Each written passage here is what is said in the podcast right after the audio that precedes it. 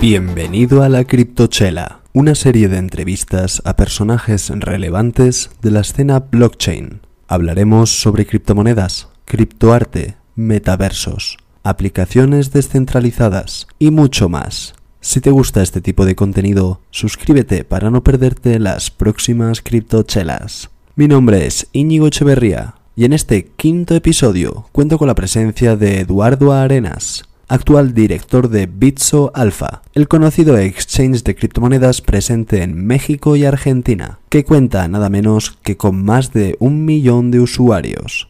Hablemos con él.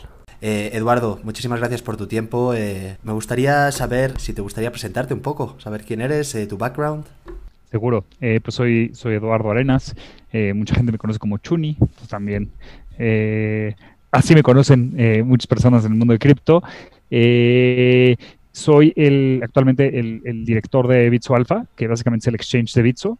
Eh, Bitso es la, el mayor exchange de, eh, de América Latina, de exchange de cripto de América Latina. Actualmente solo operamos en México y en Argentina. y somos en los dos, en los dos países el, el mercado dominante. y pues nada, llevo cuatro años trabajando en Bitso. Te diría que cuatro años trabajando en Bitso, cuatro años, ocho meses sabiendo de Bitcoin, pero realmente un poco, o sea, la primera vez que compré Bitcoin fue en junio, julio de 2016 y fue para hacer una transferencia internacional. Este, tenía que mandar 200 dólares a Estados Unidos y dije, ay, esa cosa que me dijeron de Bitcoins, yo dije que sí servía para eso, voy a intentarlo y lo intenté. Eh, y así fue como llegué a cripto. Ok, eh, y Bitso lo defines como el mayor exchange de Latinoamérica. Eh, yo obviamente conocía eh, la faceta de México porque estoy viviendo acá desde hace ya tres años aproximadamente y yo estoy operando con la plataforma. De hecho, también me enteré que estáis operando en Argentina. ¿Desde cuándo estáis también? Empezamos a operar en Argentina el, creo, 7 de febrero de este año. Creo que fue el 7 o el 6, pero sí, principios de febrero de este año. empezamos las operaciones allá y nos está yendo bastante bien. Buenísimo, así que sí, ha sido muy reciente, de hecho. ¿Y, tenéis visión de, próximos eh, países para donde operar? La, la, la idea de Bitso es eh, hacer que cripto sea usable, ¿no? Que sea, que, la gente lo pueda usar. Eh, y creemos que un área súper interesante de, para esto es, América Latina. Entonces estamos viendo la región con muchísimo interés, en particular Brasil, pues el mercado más grande. Eh, incluso más grande que México. Eh, entonces, pues puede ser que por ahí estemos pronto. Ok, ok, suena bien.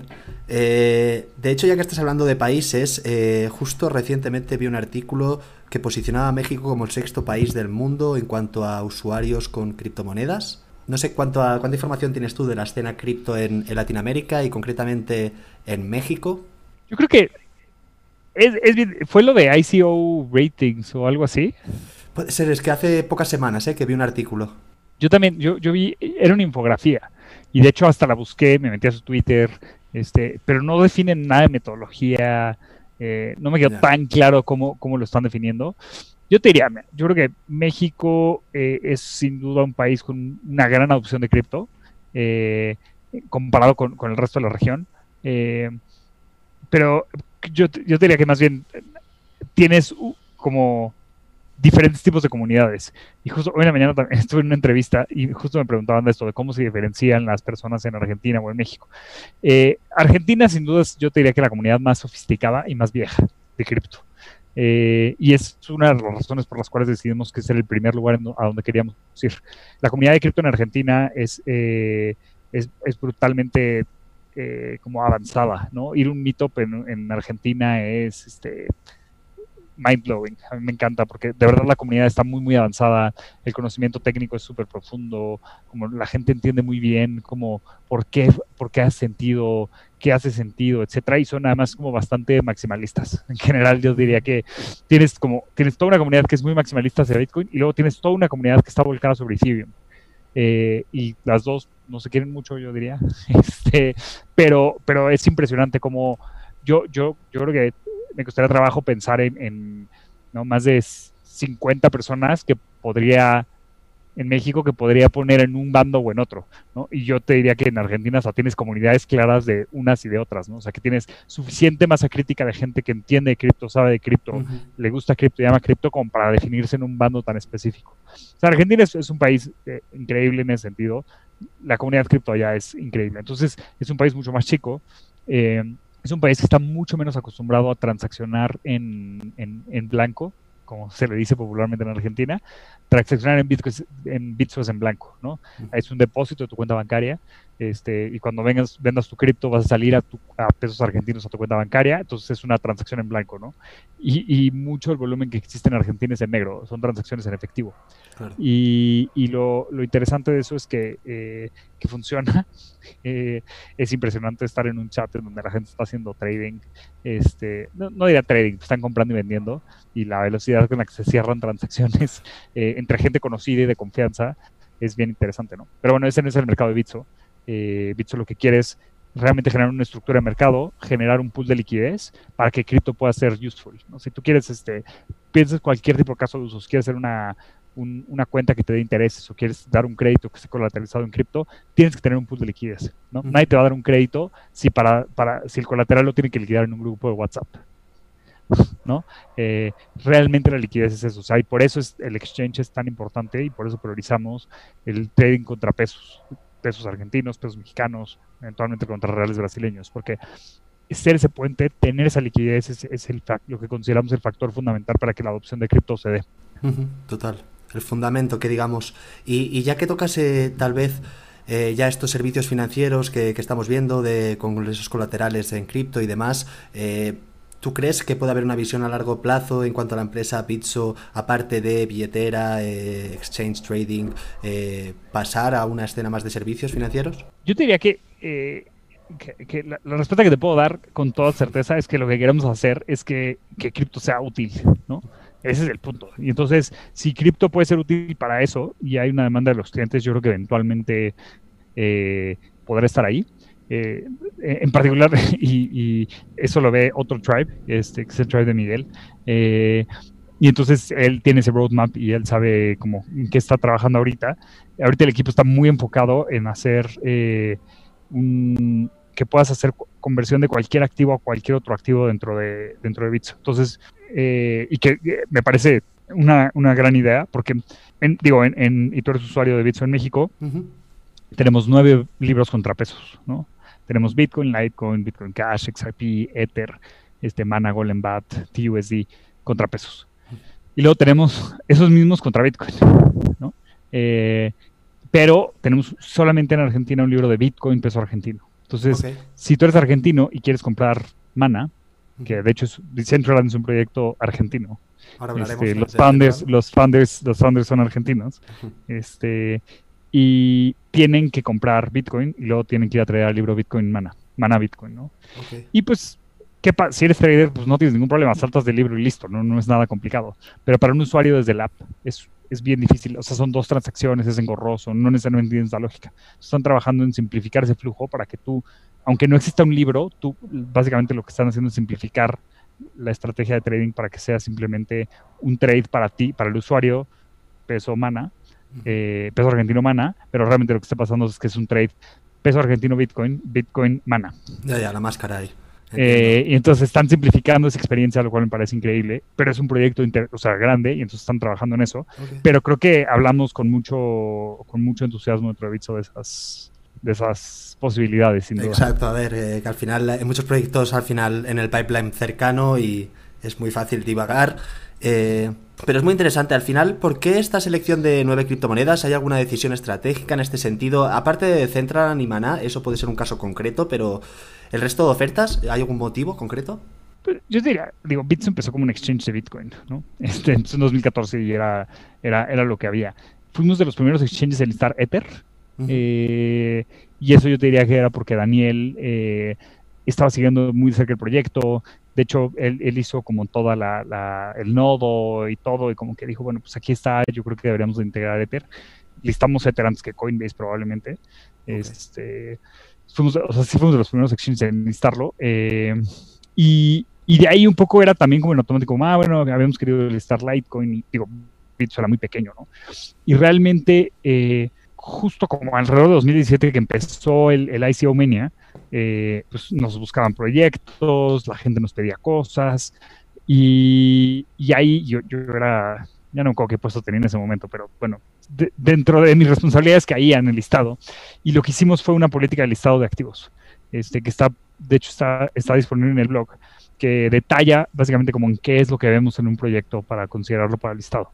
Eh, y, y, ese, ese ha sido como nuestro, nuestro pues yo diría que nuestra guía, ¿no? Y nos llegan muchos proyectos, y hay muchos proyectos que nos encantan, claro. que nos encantan, que cumplen los requisitos, pero también es una decisión eh, eh, como de, bueno, está bien, pero ¿cómo vamos a hacer la liquidez de esa cosa? ¿no? Y puede ser un proyecto súper interesante, súper innovador, pero ¿y de dónde va a salir la liquidez si nadie lo tiene?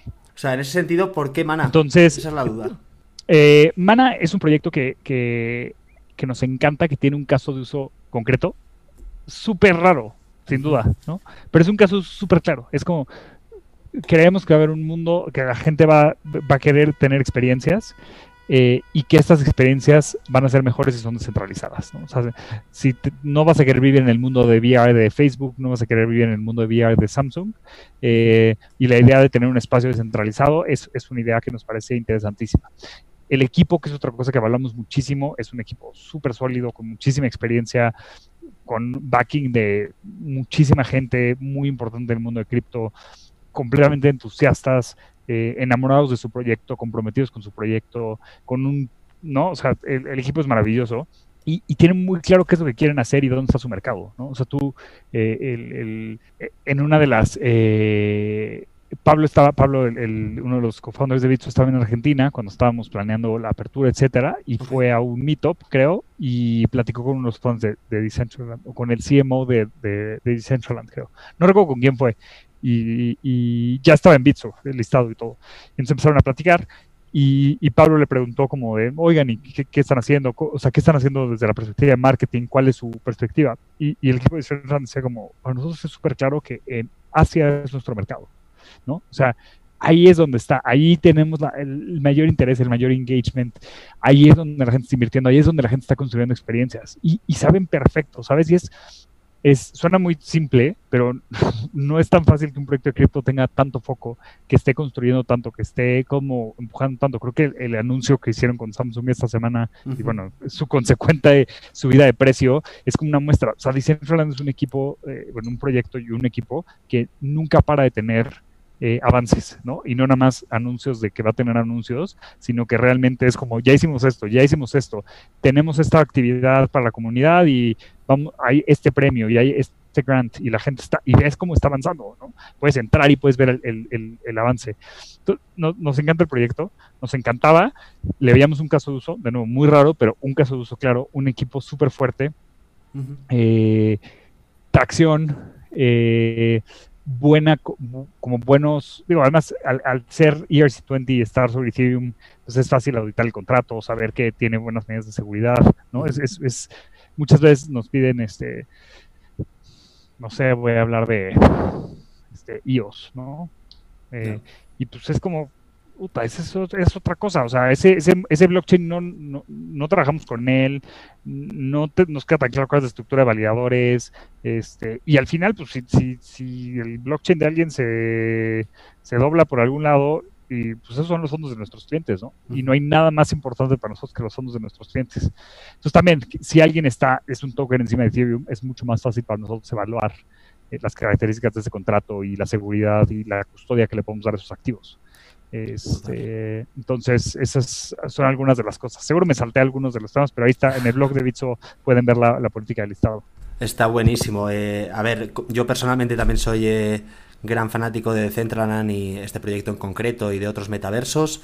Y, sin duda tanto este evento en particular con Samsung como eh, los últimos que han ido ocurriendo, también con el launch de, del despegue espacial este de, Elon Musk, eh, el launch que hicieron, que salieron en los medios y, como dices, o sea, están teniendo entregables cada dos por tres y al final ellos están brindando la plataforma y los usuarios, la comunidad está construyendo todo y, y está muy interesante. Me surgía la curiosidad justamente por lo que decías, eh, porque tal vez el foco en el, en el mercado latinoamericano, pero al final... Eh, queda claro que la intención es eh, apoyar también este proyecto que sabes que va a crecer y, que tarde o temprano va a llegar, ¿no? Porque sí, el foco de Asia está ahí, eh, hay un distrito que es el distrito de Dragon City, que es puramente de, chinos, y está muy avanzado, pero bueno, hay gringos, hay también gente de Latinoamérica, hay de todo, está súper bien. Vale, pues ya pasamos de tema y, te quería preguntar también sobre el tema de la regulación, porque es un asunto tanto en, México con la ley FinTech, que como en cada país tiene su particularidad. Sé que también tenéis eh, un permiso de Gibraltar. Eh, si nos puedes comentar un poco. Seguro. Eh, yo creo que una de las características, así como, como, como como la seguridad de los fondos es una de las cosas fundamentales para, para, para Bitso, otra de las cosas que es fundamental para nosotros es la confianza que tienen tanto nuestros clientes como los reguladores. ¿no? Este, al final, eh, pues Bitso es una empresa que tiene este headquarter, tiene oficinas, tiene caras visibles este, eh, y, que queremos hacer las cosas bien. ¿no? Entonces, para nosotros el, playbook siempre ha sido muy de, jugar eh, como by the book para darle certeza a nuestros usuarios. Eh, y, desde 2017, eh, cuando pensábamos en qué quería hacer Bitso y a dónde queríamos ir, eh, nos hacía demasiado sentido tener una jurisdicción que entendiera profundamente el tema de cripto y que nos permitiera hacer una expansión internacional. ¿no? Entonces empezamos a hacer una búsqueda de cuál sería esa jurisdicción en que pudiera ser la casa de, vamos a decir, del cripto. ¿no? O sea, al final, eh, el, si yo tengo una licencia para hacer criptomonedas en Argentina, esa licencia no me sirve para México, ¿no? Eh, entonces, por eso buscamos eh, esta jurisdicción como, como Gibraltar. Ah, vimos varias, estuvimos en Suiza, bueno, estuvimos, yo no, pero el equipo estuvo en Suiza, estuvo en Gibraltar, estuvieron en Malta. Básicamente fuimos a conocer todas las jurisdicciones que tenían o tienen un, interés especial en, en regulación para cripto y sin duda la que más nos convenció fue Gibraltar. Entonces empezamos un proceso que duró mucho más de un año, eh, de, desde que empezamos a explorar hasta que nos sentamos con el regulador, platicamos, este, entendimos eh, cómo lo tenían y, Gibraltar tiene un, su, DLT framework, que se llama Distributed Ledger Technology Framework, nos encantó porque tiene nueve principios. Y básicamente la forma en la que está regulado y la forma en la que el, regulador te, vigila, por así decirlo, está en función de cómo cumples con esos nueve principios. Eh, y eso permite que no es que el regulador me diga, tu custodia de cripto tiene que ser bajo este protocolo con no sé qué, con no sé cuánto, de una forma como muy prescriptiva, pues porque eso obviamente mata la innovación, ¿no? Eso obviamente puede ser que haya una mejor tecnología y que quieras cambiar y ahora la regulación no me deja, ¿no? O peor aún, que esa tecnología que sugirió el regulador tiene una falla y ni siquiera te puedes mover porque si te mueves, este, no, eh, estás rompiendo la ley. Y básicamente lo que Gibraltar hace es te dice, estos son los principios, tienes que cuidar a tus clientes, tienes que cuidar a tus activos, tienes que... Y, y, y, y, lo que haces es, tú como empresa, creas políticas. Y eso es lo que el regulador está observando, tus políticas y cómo las estás cumpliendo. Eh, y entonces permite que innoves en, en un ritmo mucho más eh, ágil y que realmente puedes decir, como sabes que vamos a cambiar esto en cómo pensamos en la custodia de activos en Pizzo, ¿no? O vamos a cambiar la forma en la que el proceso de, atención de quejas de clientes o vamos a, y simplemente el regulador está al tanto, tenemos juntas semanales con ellos en donde hacemos revisión de indicadores clave, etcétera, etcétera. Y, y, ahí entonces te da como está, está regulado y está alguien vigilando y alguien puede, alguien realmente sabe cuál es el estatus de la solvencia, de, o sea, alguien, un regulador está viendo que tenemos los fondos de los clientes, que tenemos suficiente capital para operar, que seguimos creciendo, que, ¿sabes? O sea, que somos una empresa solvente. Eso en el mundo de cripto es muy, muy extraño. ¿no? dime cinco exchanges del mundo que puedan decir algo así. Eh, y eso para nosotros es una ventaja, eso es, algo, es darle certeza a nuestros clientes. Y por eso decidimos tener esa estrategia, por eso decidimos estar en Gibraltar, en una jurisdicción que, entiende la tecnología, que, o sea, recuerdo cuando, cuando ya fuimos a Gibraltar, eh, el equipo eh, un poco más extendido, era impresionante como yo estar sentado en una mesa con reguladores eh, y el tipo de preguntas que nos hacían. Y era como, wow, ¿no? O sea, no voy a decir nada de ningún otro lugar de jurisdicción del mundo, pero yo estaba encantado y decía con era, o sea, aquí, aquí es donde quiero estar regulado, ¿sabes? Aquí es donde quiero, eh, aquí es donde quiero que esté la custodia de mis activos, aquí es donde quiero que estén protegidos mis usuarios. Este, y pues esa fue un poco la decisión. Fue, te digo, un camino largo de, entender las jurisdicciones, de buscarlas, eh, y luego ya que decidimos Gibraltar, fue, fueron creo que 11 meses, 3 semanas, 11 meses, 2 semanas, en que empezamos el proceso y a que nos dieron la licencia. Pues sí, está buenísimo eh, toda esta ¿cómo llamarlo? Eh, todo este viaje, ¿no? De, del tema de la regulación, porque sé que es una tarea ardua, eh, y también me he implicado con temas de la ley FinTech y también conozco un poco del tema, y, sin duda cuando es además una industria que, que, está tanto por desarrollar y que no hay tanta materia en cuanto a regulación, pues es todo un asunto. De hecho, eh, leí por ahí que habías recibido el premio al mejor equipo legal de 2019, así que imagino que, eso también ayuda, tener un buen equipo. Seguro, seguro. Eh, no sé dónde lo leíste, pero... En Wikipedia creo que estaba. Ah, ¿en serio? Sí. Ah, interesante. Sí, el, equipo legal eh, que lleva el licenciado Alfonso Monroy Mendoza, no, Poncho para los amigos, es, es en verdad, o sea, bueno, Poncho, pero todo el equipo en Bitso es, es eh, digo, a excepción mía, este, todo el equipo es increíble. Eh, y, siempre que, platico sobre, sobre Bitso y sobre todo cuando estoy vendiéndole a alguien que venga a trabajar con nosotros, etcétera, les platico que eh, yo estudié la maestría en Estados Unidos en 2014, 2014-2016.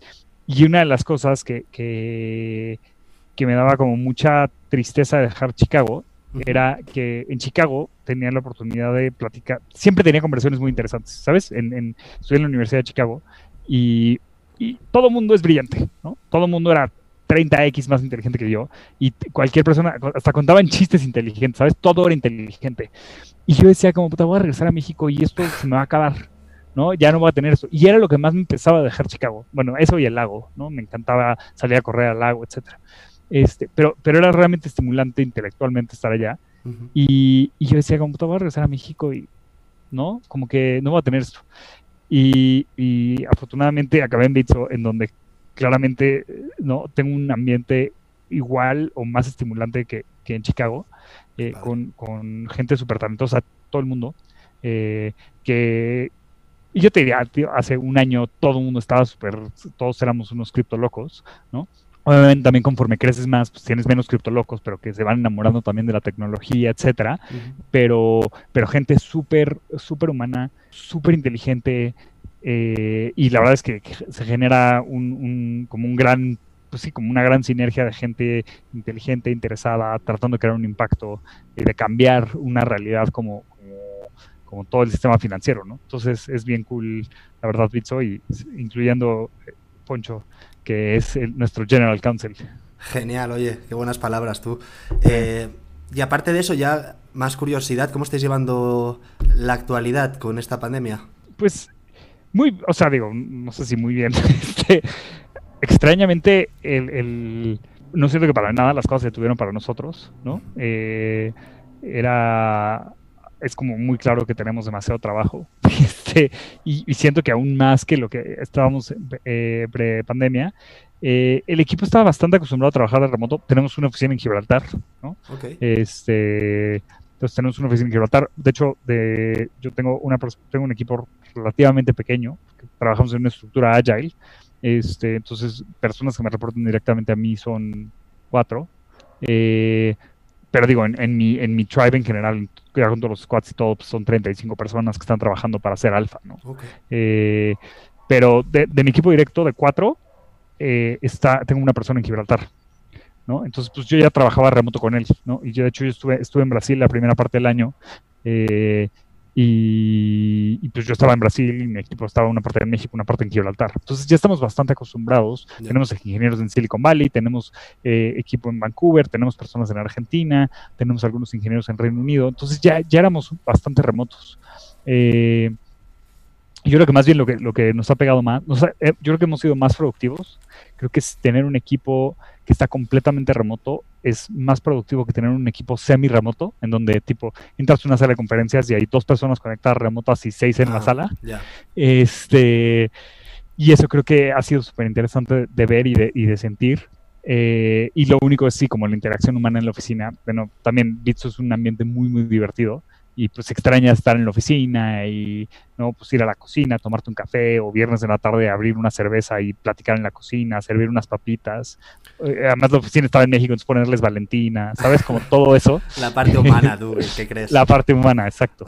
Exacto. Ahora nos quedan las criptochelas, eh, así con los... Exacto, exactamente. Buenísimo. No sé si podrías contarnos, aunque sea a rasgos generales, un poco más sobre tu área, sobre Pizzo Alpha, porque yo a nivel usuario eh, utilizo la base, que es eh, Pizzo, como billetera, y, solo tengo buenas palabras porque realmente es un UX UI, es súper sencillo, la experiencia es súper simple, siempre nunca he tenido problemas, pero Alpha Pizzo eh, ya comienzas a visualizar temas más de trading, para una persona que no sea tan familiarizada al mundo de las criptomonedas, ¿cómo podríamos llamar esta línea, esta vertical?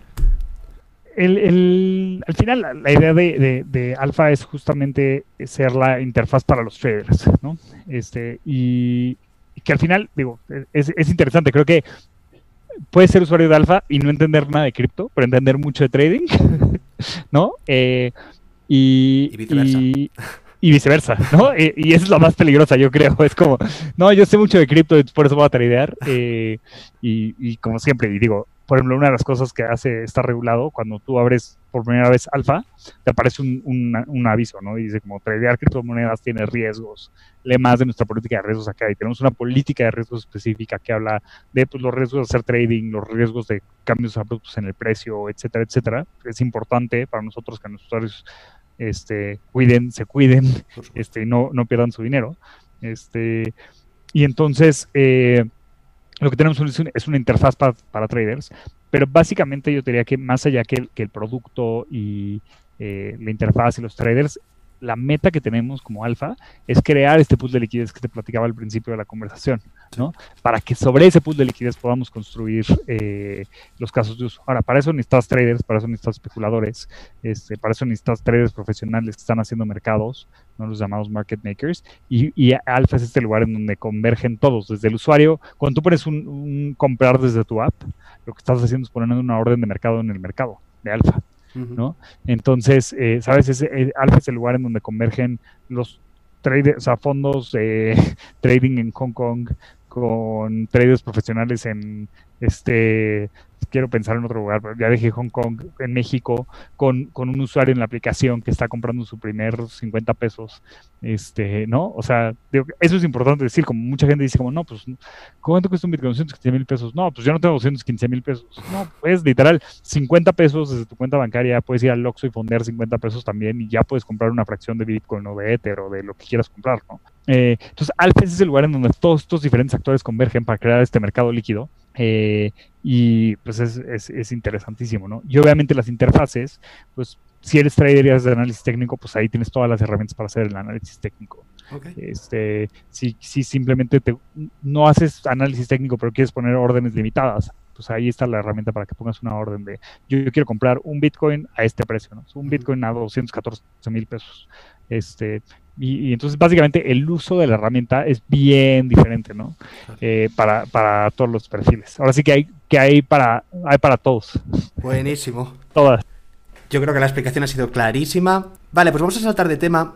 ¿Cuál crees, eh, Eduardo, que sería, cuál podría ser un next big thing en la industria blockchain. Eh, está sonando muchísimo el tema de DeFi eh, en los últimos eh, meses, también está en el tema de los metaversos, el tema del, del gaming con los NFTs. ¿Qué ves? Muchas cosas. Saca, saca, la bola ahí. no voy a decir DeFi porque todo el mundo dice DeFi. Este, no, creo que es algo súper interesante, súper interesante. Y creo que el, el, lo que ha hecho el equipo de Comp es Mind blowing. Si, si, si, piensas, si piensas lo que ha hecho Comp en los últimos dos meses desde una perspectiva de growth, es probablemente la mejor estrategia de growth que se ha deployado en los últimos cinco años. Yo creo que después de Uber, cuando lanza en una ciudad y que es como, este, invita a tus amigos y te damos 150 a ti, 150 sí. a él y no tienes límite, entonces la gente está invitando locamente a sus amigos, este, no había visto algo tan impresionante como, como, como comp, ¿no? Como una estrategia de crecimiento y diciendo como, pues si le damos esto a la gente, la gente lo va a querer y si la gente lo va a querer, eso va a subir de precio y que, digo, yo no son nada tontos, ¿no? El equipo Comp es un equipo tremendamente talentoso, con backing de gente súper importante en el mundo eh, de cripto y en el mundo de, de VC eh, tradicional. Eh, saben que eso no es sustentable a largo plazo, o sea, nadie va a estar ganando dinero por, por pedir un préstamo, ¿no? Pero lo que crearon es un esquema, es un esquema de growth brutal, ¿no? Entonces, me, me, encanta lo que han hecho en, Comp en ese sentido, como lo admiro mucho la estrategia de growth que están siguiendo. Este, pero bueno, todo el mundo habla de DeFi, entonces no hablar de DeFi. Este, yo creo, y también de, igual y más desde la, trinchera de Alfa, que, que, que, vamos a ver, eh, no es consejo de inversión, este, que vamos a ver una otra otra otro rally interesante de precio en, los próximos meses eh, y eso tiene cosas buenas, tiene cosas malas, ¿no? este, si están viendo las criptochelas y están pensando comprar cripto, eh, y yo acabo de decir que va a subir de precio, eh, no, no, no inviertan sin antes haber leído, o sea, haber entendido. Pero más allá de eso que todo el mundo dice y está trillado de que no, no compres nada que no entiendas, no sé qué, es bien difícil, ¿no? Porque, digo, si tú eres eh, no sé, o sea, compras Apple y no entiendes cómo, cómo funciona Apple necesariamente, ¿no? O compras este, una fibra inmobiliaria y no entiendes cómo funciona una fibra inmobiliaria. O sea, todo tiene un nivel de conocimiento y realmente entender perfectamente lo que vas a comprar es, difícil. Yo creo que un mejor consejo, obviamente hay que informarse y obviamente hay que leer, pero un consejo más, más eh, straightforward es, si quieres invertir y quieres especular con esto, pon todo lo que puedas perder. ¿No? Básico, sí. E, eh, y eso creo que es un mejor consejo para cualquier persona que quiera invertir o especular, ¿no? Es decir, piensa que esto puede valer cero mañana, puede valer lo mismo o puede valer mucho. Y es el perfil de riesgo. Y es un perfil de riesgo muy diferente, ¿no? Eh, que si ayer estaba platicando con, con, un amigo que me dijo, oye, quiero entender más de cripto y este, y cómo le hago, y, eh, y le dije, mira, pon, pon, pon, todo lo que puedas perder, ¿no? Lo que no puedes perder, no lo pongas tiene un perfil de riesgo muy, muy diferente, ¿no? si tú hubieras comprado Hertz un día antes de que quebrara, si hubieras comprado Hertz a, no sé, dos centavos de dólar o lo que haya valido, y al otro día que está en quiebra, pero todavía tenía activos, todavía tenía coches, ¿no? Y van a rematarlos, igual te van a regresar .0005 centavos sobre tu acción, ¿no? O sea, no hay cero. Es muy, o sea, es, es raro que encuentres cosas que valgan cero en un mercado. Y en el caso de cripto, puede valer cero. Creo que va a valer cero, yo creo que no, pero puede valer cero. Existen miles de cosas, de razones por las cuales esto puede valer cero. Entonces, es un perfil de riesgo bien diferente y hay que ser súper cuidadosos con, ese tema, ¿no? Entonces, ¿qué es lo malo de que tengamos otro rally de precio? Que pues mucha gente va a entrar a especular sin realmente entender qué está pasando o en qué momento están entrando, ¿no? Creo que hay este dato que me encanta, que solo hay 52 días en que pudiste haber comprado Bitcoin y estar este, under the water ahorita o sea, desde, desde que empezó Bitcoin a cotizar en precio, solo hay 52 días en los que pudiste haber comprado y que actualmente estarías perdiendo. Sin embargo, si tú sales y preguntas como a cuánto compraste, la mayoría de la gente compró en esos 52 días, ¿no? Eh, pero es, es, increíble, ¿no? O sea, tantos, tantos días, de todos los días que hay, no sé, nueve años, solo en 52 puedes haber comprado y estar, y estar abajo de, tu, valor inicial de inversión. Pero es el punto, ¿no? hay que aprender a diferenciar del FOMO, de, una inversión este, de, largo plazo, etcétera. Entonces, eh, es malo porque pues, va a haber gente que probablemente va a especular y, eventualmente puede acabar con menos dinero en el que entró. Si, si, si, si lo entendió y ve que ese era el perfil de riesgo, está perfecto. Justo ayer estaba viendo este, que dije, a ver, como subió Ether de precio, dije, a ver, ¿cuál, cuál fue la última vez que compré Ether? ¿no? Ay, compré, compré a 4000, qué bonito. ¿No? Pero empecé a scrollear más, ¿no? Y también vi que había comprado alguna vez a 16 Dije, ah, pues en ese Ethercito estoy abajo. Pero, pero, ¿sabes? Ese es mi, ese es mi perfil de riesgo. Puedo, ¿sabes? Como que lo que, lo que tengo en cripto sé que lo puedo perder y así lo estoy viendo, ¿no? Y creo que eso es importante. Eh, y, y, pero lo que sí trae es mucho awareness, ¿no?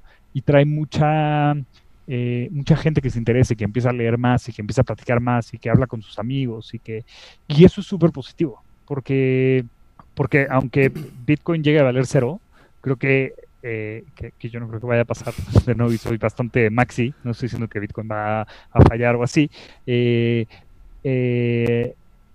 pues la tecnología y los casos de uso son increíbles, ¿no? O sea, el o sea, no hay nada que me, que hoy en la mañana en esta entrevista que tuve me, preguntaban como, es que tú crees que, que cripto está, que, que cripto por sus condiciones de, de, ser este un mercado subatendido, perdón, que Latinoamérica por ser un mercado subatendido en términos de servicios financieros, etcétera, entonces tienes más fácil eh, como lograr la adopción y que se vuelva como el paraíso de cripto y como todo este show bastante, este, como una visión bastante gringa del futuro de cripto en Latinoamérica en países en desarrollo. Este, le dije, mira, yo, yo creo que sí, pero no necesariamente es porque Bitcoin como tal vaya a hacer una diferencia. Yo creo tienes miles de problemas de usabilidad todavía, que en Bitso tomamos muy en serio, estamos tratando de mejorar el UX de cripto para hacerlo útil de nuevo. Este, pero, pero yo creo que lo, que es súper interesante es que al final, pues, al ser un sistema abierto, puede ser que mañana eh, estoy pensando en un nombre muy argentino, Nora, ¿no? De 19 años, ingeniera en sistemas, diga, voy a hacer esto encima de Bitcoin, ¿sabes? Voy a hacer un Lightning 2.0, voy a hacer este, un procesador de pagos que, y que responda a la necesidad súper particular de Buenos Aires o de Mendoza o de donde esté ella, ¿no?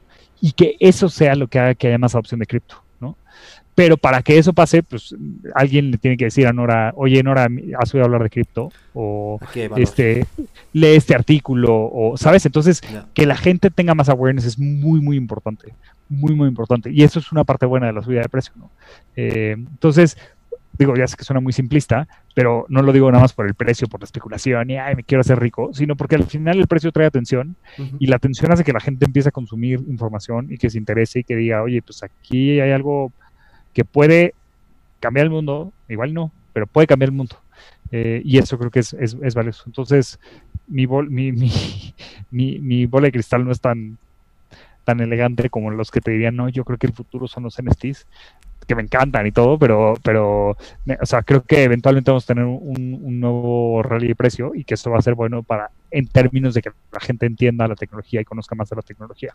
Buenísimo. Eh, o sea, por un lado, eh, siento que justamente eh, el tema del bull run, por los precedentes que hemos tenido, como dices, es lo que va a traer esa atención que, que cada vez es mayor con estos bullruns. Y por otro lado, el activo en sí, eh, con, este, con estas monedas virtuales, eh, llamémosla de alguna manera, eh, que tampoco hemos tenido desde el nacimiento de Bitcoin, ¿no? Entonces el comportamiento de estos realmente no es fácil de predecir, aunque podemos ver hacia dónde va, pues teniendo en cuenta justamente funcionalidades, casos de éxito, bueno, casos de uso más bien. y justamente la pregunta que te quería hacer ahora relacionada, Eduardo, era justamente dónde ves el mayor caso de uso actualmente eh, en Latinoamérica, la de las criptomonedas. Inversión. Yo, yo creo que hay uno muy claro en México, el caso de Cross Border. en, en, mayo de este año estábamos procesando el 6% de las remesas semanales a México. Es, es, un hitazo, ¿sabes? Y yo que empecé en Cross Border en Bitso, es, me cuesta trabajo pensar que, íbamos a llegar a ese, ese volumen, ¿no? Estamos hablando de 40 millones de dólares a la semana en remesas. Increíble. Eh, el volumen está bajando ahorita, eh, tenemos proyecciones que que se va a recuperar hacia finales del año, etcétera. Eh, porque también estás iterando y estás testando el producto y estás viendo cómo haces el pricing y estás viendo, o sea, hay que, hay que mover miles de palanquitas para que la cosa, para que la máquina funcione, ¿no? pero, pero increíble esa atracción que hemos tenido y yo creo que en los próximos años vamos a seguir teniendo flujos muy B2B, ¿no? Orientados a transmisores de dinero que estén usando cripto como, como una eh, como una, forma de hacer settlement más eficiente, más rápida, etcétera. Pero obviamente yo creo que el futuro de cross border es completamente P2P, ¿no? En donde las personas, ya que lograste crear una experiencia, bueno, voy a regresarme a la pregunta anterior. Este, stablecoins es algo, creo que increíblemente importante. Eh, creo que ese realmente puede ser el caballo de Troya a cripto. Eh, o sea, yo, yo veo Libra con súper buenos ojos en ese sentido. Eh, si logras hacer que la gente adopte Libra y que entiendan que es una criptomoneda, y si resulta que además que Libra es Bitcoin compatible, y si hay una forma de cambiar Libra a Bitcoin, uff, ¿no? O sea, para mí, stablecoins es una cosa que creo que puede ser el caballo de Troya para Bitcoin. Y, y si tienes eso, es una mayor opción de stablecoins. Y sobre todo stablecoins que porque si ahorita alguien me pregunta qué es USDT, pues le puedo explicar. Y también le tengo que decir que pues parece que tipo solo tienen como el 86% de las reservas o no sé qué número estén, ¿no? Este, entonces que no es 1-1, aunque el mercado lo valora como 1-1, ¿no? Pero si él me dice que es USDC, pues puedo decir, ah, pues fíjate que es esta moneda que nace este consorcio entre dos empresas reguladas en Estados Unidos con super reputación, con licencias estatales, en este fideicomis, o sea, como que hay mucha certeza atrás de ese proyecto, ¿no? Entonces, si, si alguien le digo, oye, te pago en USDC, ¿qué es esto? Ah, pues es un dólar, es un dólar digital. Ah, ok, está bien, ¿no? Y es más fácil que yo empiece a transaccionar con esa persona en ese dólar digital. ¿no? Sobre todo si simplificamos la parte de las direcciones de, 0x1635JW, ¿no? Eh, si logramos cambiar esa parte, creo que...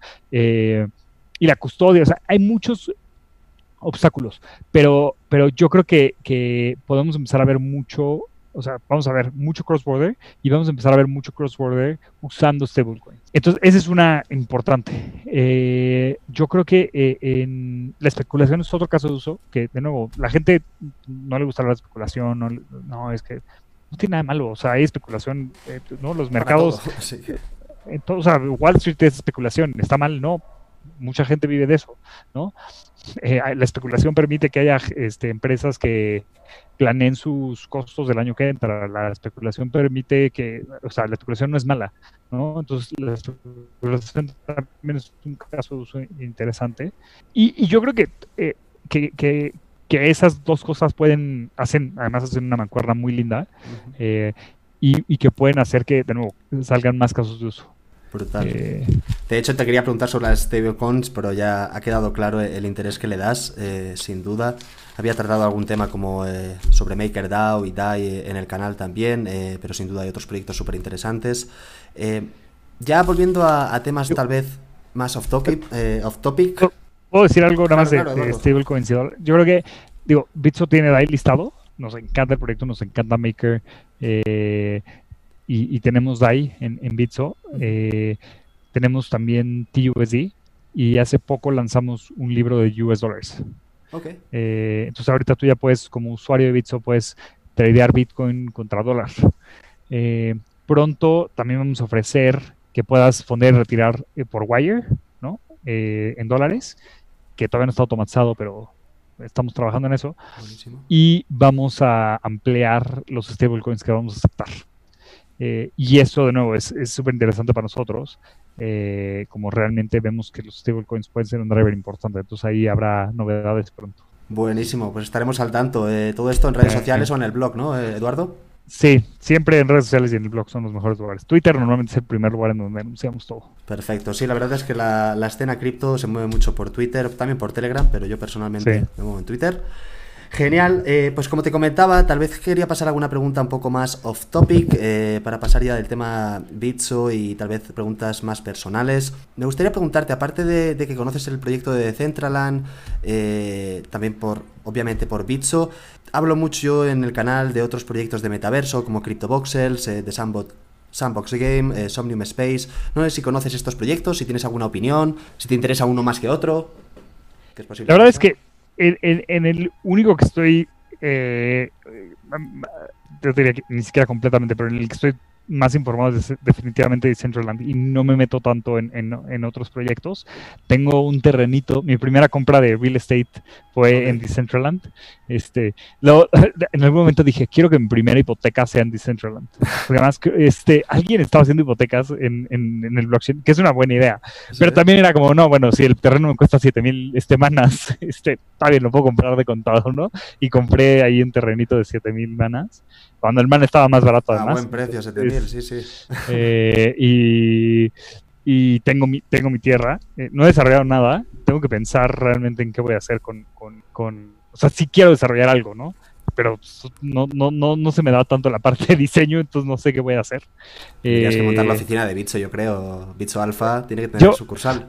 Lo que, lo que, de verdad, mi, mi, mi sueño más loco en Decentraland es poder hacer un piso de remates de Bitso en Decentraland. Y entonces imagínate que, digo, no sé cómo tendría que funcionar, pero como crear un piso en donde tú entraras y la, experiencia fuera gritar para comprar cosas, ¿no? Como, era en la bolsa hace unos años. Y, este, y entonces que fuera un exchange, pero que la experiencia virtual fuera literal comprar cosas en un mercado, pero a gritos. Eh, y eso sería como, según yo, la mejor experiencia que podría crear Bitso en Decentraland. Pues pero está difícil porque obviamente el mercado se mueve mucho más rápido que lo que la gente puede gritar. perdón, si me voy a salir del tema un poquito, pero dijiste que eran temas off topic.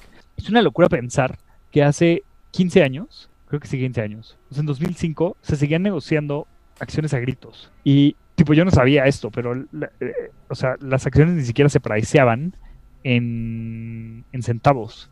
Se priceaban en, creo que en octavos. Ok. No me acuerdo si eran octavos, pues no sé, pero pueden, si les da curiosidad, busquen en Wikipedia. Pero básicamente, o sea, no comprabas una acción de, de, de Microsoft en 20.05 centavos. Comprabas una acción de Microsoft en 20 y un octavo, o 20 y dos octavos. Entonces, literal, la gente gritaba precios y, y los, los, decimales los, los hacía con las manos. Entonces, imagínate el güey que recibía las órdenes. Exacto, o sea, como no más tenías que ver lo que el, el, el güey te estaba gritando, tenías que verle los dedos, ¿no? Para saber o sea, cuánto querías comprar, cuánto querías vender. Y, y, y, no sé, a mí me, me, me dejó o sea, estuve leyendo mucho, leí este Flash Boys, este, y después leí un libro que se llama Dark Pools, que recomiendo ampliamente para los traders. Este, tiene, es, es, es, una locura. Eh, y, y, te relata esto y de cómo fue el cambio eh, de, un mercado completamente manual con, un pricing súper ineficiente en octavos este, a un mercado súper electrónico y que sobre todo en Flash Boys, caracterizan de una manera muy negativa. Eh, y que a mí no me parece que tiene que ser. Creo que como lo caracterizan en Flash Boys, eh, lo caracterizan de una forma muy negativa, yo no entendía por qué era tan negativa. Y, ya que me empecé a leer más, a leer más y leí Dark Pools, etcétera, digo, y me falta mucho para entender, pero hasta donde entiendo, lo que está lo que, lo que estos libros que hablan mal del mercado electrónico, creo que lo que, lo que lo que realmente me parece que está mal es el tipo de órdenes que, que tipo, había órdenes que te, te permitían saltarte la cola. Entonces, básicamente, si tienes más dinero, a tu orden es más grande, te pongo hasta adelante. Y eso sí me parece malo, ¿no? Ahora, si, si todo el mundo, si la cola se respeta.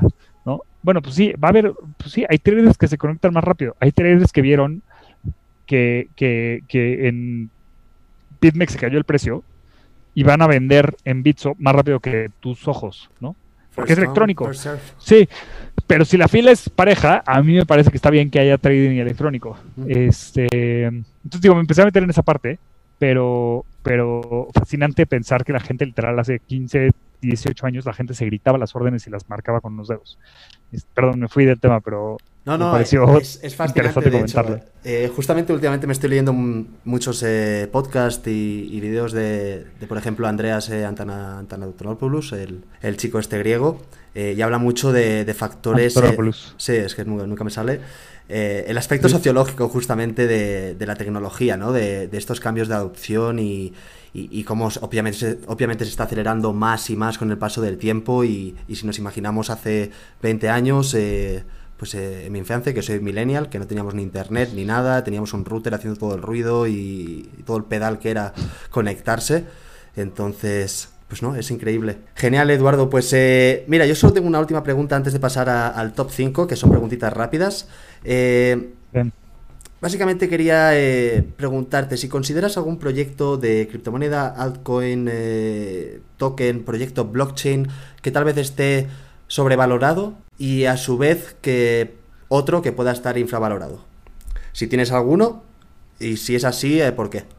Sobrevalorado. ¿Valorado en precio o valorado en, precio o en Normalmente te diría más por precio. Ok. Soy medio malo para eso, la verdad es que no soy muy... Eh, o sea, no, soy mucho de, altcoins en general. Eh, yo te diría que el, está muy fácil. El infravalorado es Bitcoin. Eh, eso estoy seguro. Esperaba. Y yo, creo, este, y yo creo que el sobrevalorado, no sé, Tron sigue existiendo.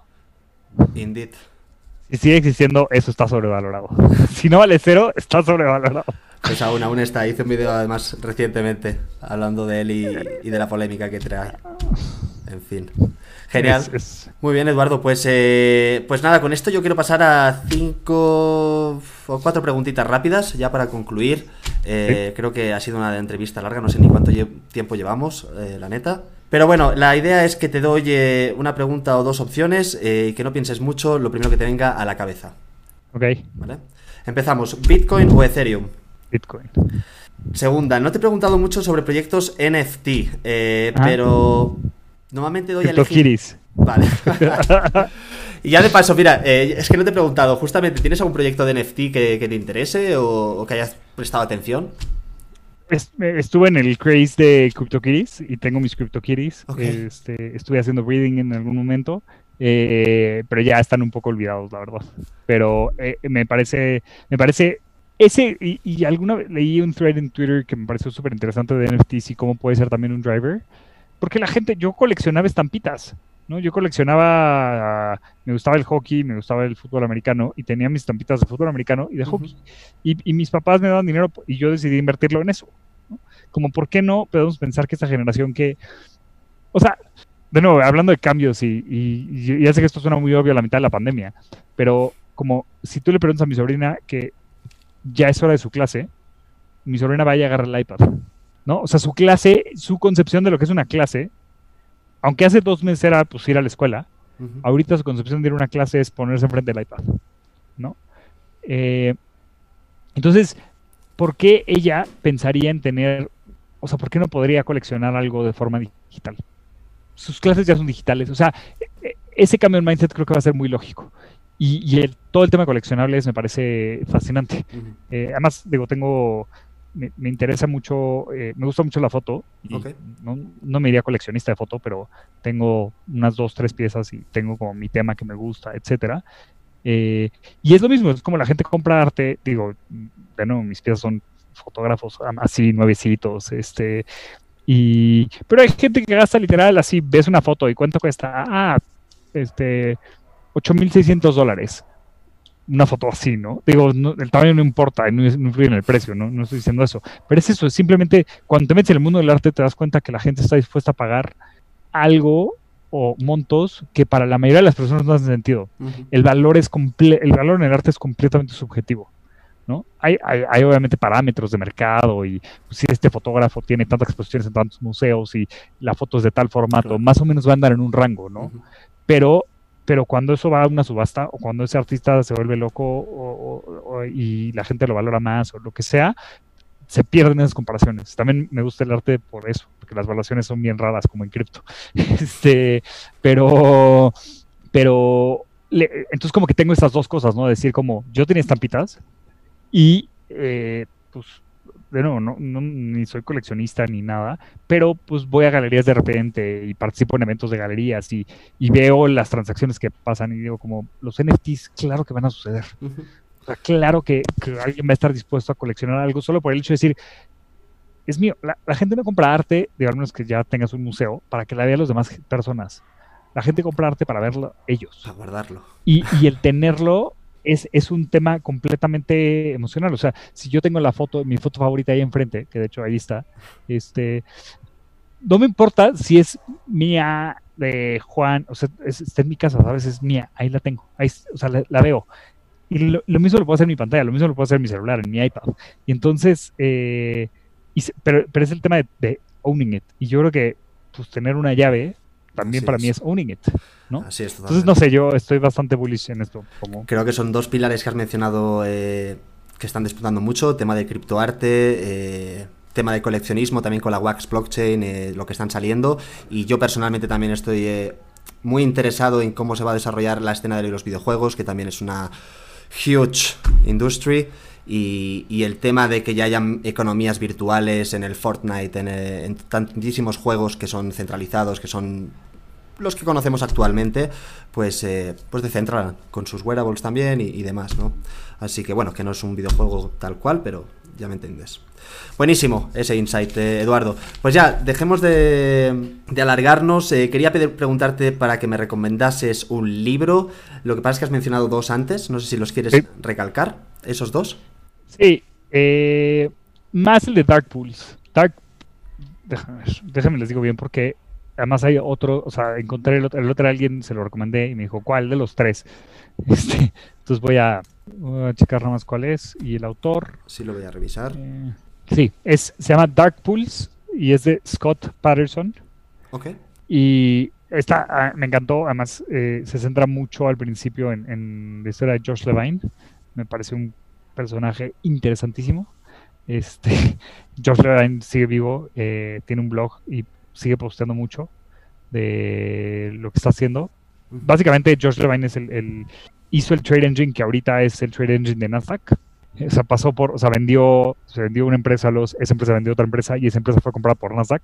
Implementaron el trade engine que, que George Levine hizo y ahorita George Levine se, tipo, te metes a su blog y está como hacia, hablando de energía solar y eh, tiene como proyectitos de que, ay, sí, hice este, o sea, está haciendo como energía, como, como ingeniería eh, más electrónica. Eh, no habla nada de trading. o sea, es un tipo, me parece un tipo fascinante, me encantaría conocerlo. Este, entonces, la verdad, el libro está muy, muy bueno y habla como a mucha profundidad del tema de electronic trading. Así mucho mejor que, que, Flash Boys, que es como... El Flash Boys me pareció como un libro introductorio, pero que te deja una idea muy mala de electronic trading. Creo que Dark Horse es un poco más equilibrado en cuanto a qué es lo que realmente estaba mal y diferenciando que la diferencia entre velocidad y trading electrónico y pues sí, exchanges que están generando órdenes que favorecen a los tres grandes. Buenísimo. muy bueno. Ese es el libro. Pues tomamos nota, de hecho tomamos nota de los dos. Eh, muchas gracias Eduardo. Y, ya para acabar, si quieres dejar un, mensaje para la audiencia eh, de la criptochela, eh, de parte tuya o de parte de Bitso, Bitso Alfa, adelante. Súper decepcionado que no hubo chelas. Ya sé. Estamos de sanos ahora. Exacto. de hecho dije, al rato saco la chela para las criptochelas, pero se me olvidó. Entonces muy decepcionado que no hubo chela. Yo ni tengo. no, nada, yo creo que el, digo, supongo que todavía es bastante ya metido en cripto, pero si por casualidad eh, hay alguien escuchando que no, que no haya experimentado con criptomonedas, que abra su cuenta si están en México o en Argentina, en bitso.com, que pongan 50 pesos, 30 pesos, 40 pesos. Si están en Argentina, creo que son 100 pesos argentinos el mínimo. No, perdón, mil pesos argentinos. Y que compren un Bitcoin y busquen a, a, quien sea eh, que tenga cripto y digan, oye, te voy a mandar cripto y me lo regresas. Y que vean una transacción en el blockchain y que les ayude su amigo a ver la transacción en el blockchain y vean las confirmaciones. Y como que para mí el valor real de, de, cripto no es nada más tenerlas y ver cómo sube y baja el precio, sino usarla y ver que puedes hacer una transacción que se confirma a través de una red que nadie controla. Y eso es simplemente mágico. Entonces, eh, eso, eso, es lo que, lo que el mensaje que me gustaría dejar, que, que de nuevo, no lo ven como una inversión, no lo ven como 50 pesos para probar la tecnología. Verás eso primero y ya descubrirás todo lo demás. Exactamente. Buenísimo. Exactamente. Oye, Eduardo, pues de nuevo, mil gracias por tu tiempo. Ha sido un placer tenerte aquí. Y Igualmente. Espero poder hablar y saber más eh, de la evolución de Bitso, que estaremos ansiosos por conocer. Seguro que sí. Muchísimas gracias. Te mando un abrazo, cuídate. Igualmente, que estés bien. Bye bye.